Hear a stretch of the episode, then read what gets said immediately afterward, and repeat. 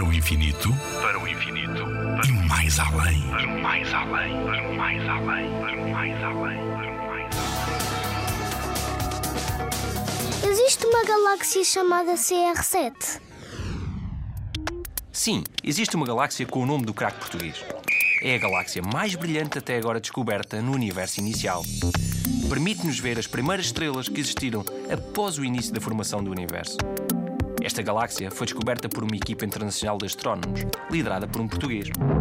Mas porquê o nome CR7? O nome vem da zona do céu onde foi descoberta, Cosmos, daí o C. O R vem de um termo pouco comum, redshift.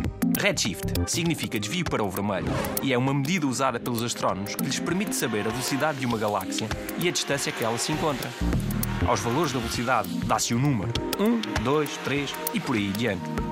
Ora, esta galáxia tem uma velocidade tão grande que corresponde ao número 7. Por isso ficou R7. Portanto, estava na zona do céu a que se deu a letra C. E o R é 7, logo ficou com o nome CR7. Nuno Milagaya, do Parque de Astronomia de Constância.